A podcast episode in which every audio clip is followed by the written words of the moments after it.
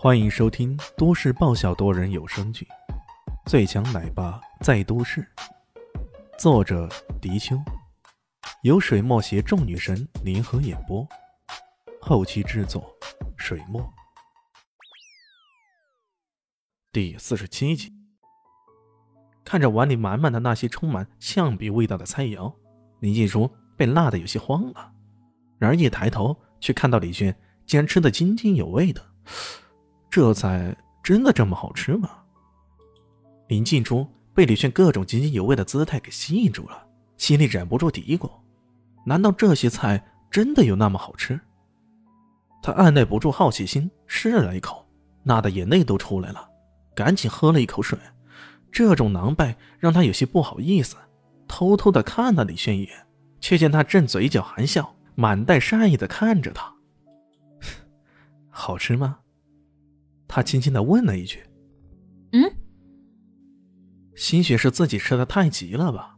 林继初这么想着，又夹了一块放进嘴里，慢慢的咀嚼起来。还别说，多吃几块以后，虽然还是很辣，呛的都要冒烟了。不过这么一辣之后，感觉却是浑身有种舒爽的感觉。他真正的看着这个看似没型的年轻人，他依然满脸的笑容。刚刚的这一切也仿佛在他的把握之中。没错，这确实在李轩的把握之中。书本上也说了，泡妞的技巧是啥？若他未经世事，就带他领略世间繁华；若他经历沧桑，就带他去做旋转木马。总之，带他去经历他从未经历过的。等他回味过来时，你就是给他留下最深刻烙印的那一个。李炫忍不住有几分得瑟的想到，两个人很有默契的在吃东西。突然间，门口走进一个男人。男人看见林静初，咦了一声，随即走了过来，笑呵呵的说道：“哎，这不是我们林大园长吗？怎么竟然在这里也看到你啊？真是稀客稀客呀！”语气中充满了各种阴阳怪调。林静初看了他一眼，脸色微微一变。随即道：“拓志强，这么巧啊！以前跟我在一起的时候，说这种大辣大咸的东西从来不吃的。”拓志强语气中充满了各种不屑。“哎呀，现在怎么又出现在这里了？为了这个野男人？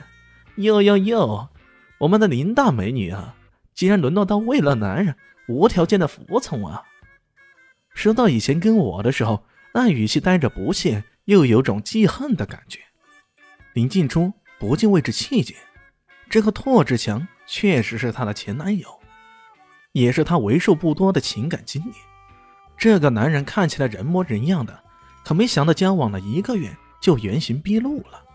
自私、自大还自恋，完全以自我为中心啊，从不顾其他人的感受。最可恶的是。他竟然为了自己的生意，怂恿林静初把幼儿园抵押出去，向银行借钱。试问这样的人，怎么可能让林静初忍受得了呢？于是他转身就将这个人给甩了。看到他被气得无法言语，李炫知道自己也是时候出手了。他慢悠悠地说道：“哎，这位若先生是吧？难道你就是那种传说中的生物前男友？”拓拓跋的拓，我们祖上还是贵族呢，出过不少皇帝的。拓志强对对方的发音不准十分的不满。拓吧，呃，这名字带着贵族的气质，还真的不怎么觉得呢。李炫慢悠悠的说道：“我还是觉得弱志强这个名字比较拉风啊，弱智啊，都比别人要强。”李炫这话一出啊。林静初差点要笑喷了。像她这样淑女的人，日常行为举止都十分的娴静恬淡，很少这样大喜大悲的。如今却笑得相当的夸张，就差点没有前俯后仰的了。不过这倒是真的不怪她，这李炫还是真的毒舌，如此恶搞拓志强的名字，实在太好笑了。这也正好给自己出了一口气。拓志强的脸色变得异常难看。他自枉为上流社会的人士，对于李炫这种穿着打扮的小瘪三，自然不会太放在眼里。当下咬了咬牙道：“哼，我可是上流社会的人，像你这种没钱、没地位、没身份，却偏偏好绕舌的小瘪三，给你多说两句都算我丢份儿。”哟哟，还真的没看出来这个弱智竟然是上流社会的人士啊！李炫一面很惋惜的样子说道：“我本以为上流社会应该是很高不可攀的，充满了高贵色彩的。”可没想到，现在弱智的也成为上流人士了，这让我对上流社会的向往可是大打折扣了呀！拓志强被气得个半死，不过他依然坚持自己上流社会的身份不变，伸手一摆道：“喏，看到没有，这家店的老板就在那里，他等下要跟我去签合同呢。三分钟后，这家店便是我的了。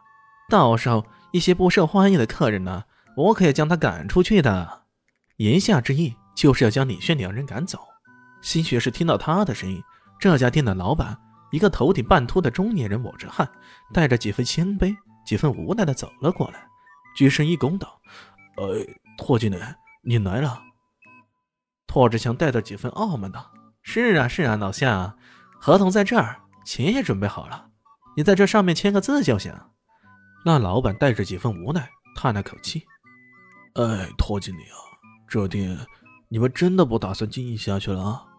切，以你这的营业额，一天赚个几千块，除了灯油火蜡和交税什么的，基本上都没啥赚头。我们拿到铺面以后，会将这里升级改造的，让这里成为南向人都向往的娱乐场所，日入十万都没问题的。